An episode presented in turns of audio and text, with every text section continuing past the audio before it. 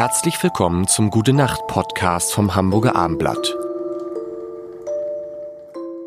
Mein Name ist Lars Heider, Jasmin Wagner ist da. Und früher kannten dich viele als Blümchen. Mhm, immer So. noch, glaube ich. Immer.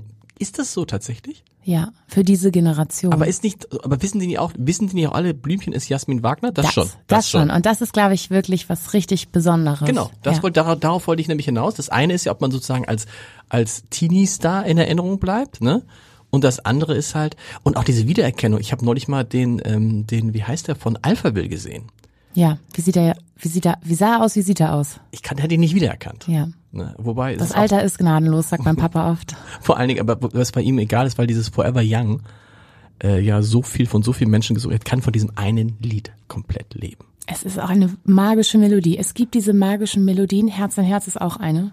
Ist so, ne? Ich habe das, ich habe das, als, als, als wir trafen uns ja äh, in der Garage durch Zufall und ich fuhr dann im Fahrstuhl hoch, du in, bist dann auf einem anderen Stockwerk ausgestiegen, ich weiß gar nicht warum.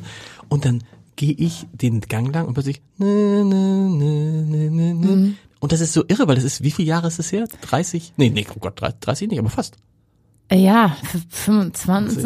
Oh.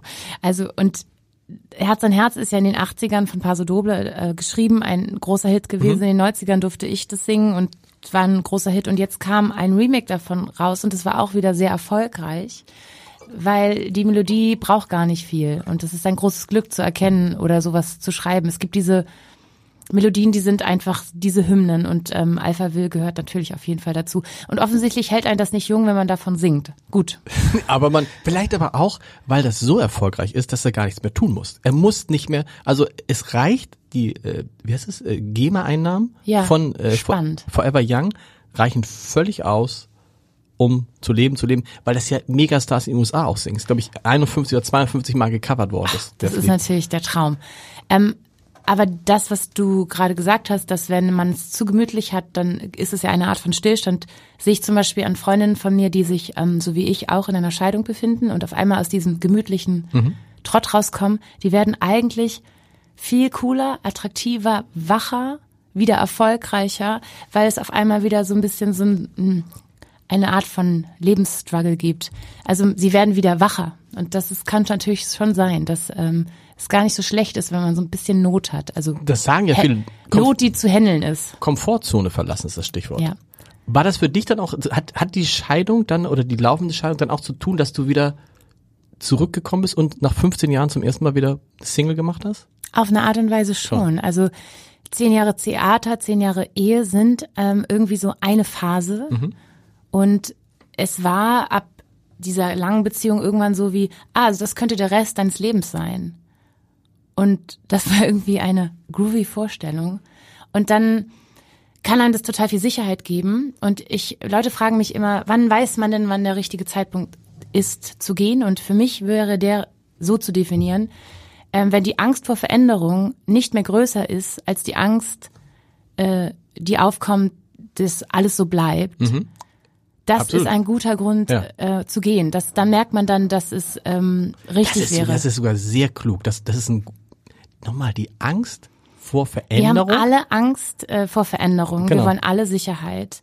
Aber wenn ähm, die Angst vor Veränderung eben nicht mehr die größere ist, sondern dass die Angst, dass, alles so bleibt, größer wird. Und das, ist- das habe ich natürlich auch, das habe ich auch in meinem Bekanntenkreis gerade jemand, der da so ein bisschen an der Schwelle ist.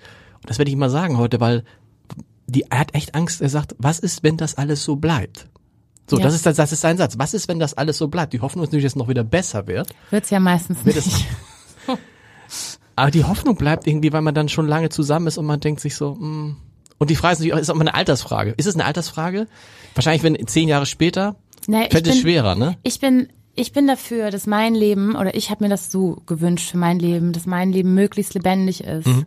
Und wenn die Dinge zu lahm werden oder man einfach das Gefühl hat, boah, ich steck hier fest, dann möchte ich was ändern. Ähm, Und es kann natürlich auch in einer langen Beziehung toll bleiben, groovy bleiben, wenn beide dieselbe Einstellung haben. Ich weiß es nicht. Ich habe das Gefühl, Ehe ist eben auch so eine Institution, die faul macht. Bequem, klar. Ist Ja. es ist eine Komfortzone, Komfortzone, wenn es gut funktioniert. Aber zwei Menschen, die wirklich zusammengehören, die ähm, fühlen sich dann da, die füllen diese Komfortzone eben, glaube ich, auch sehr lebendig aus.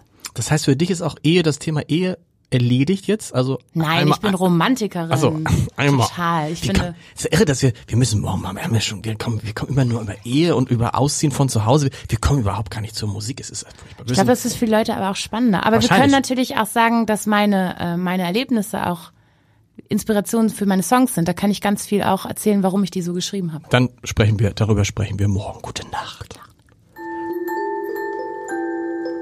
Weitere Podcasts vom Hamburger Abendblatt finden Sie auf abendblatt.de slash podcast.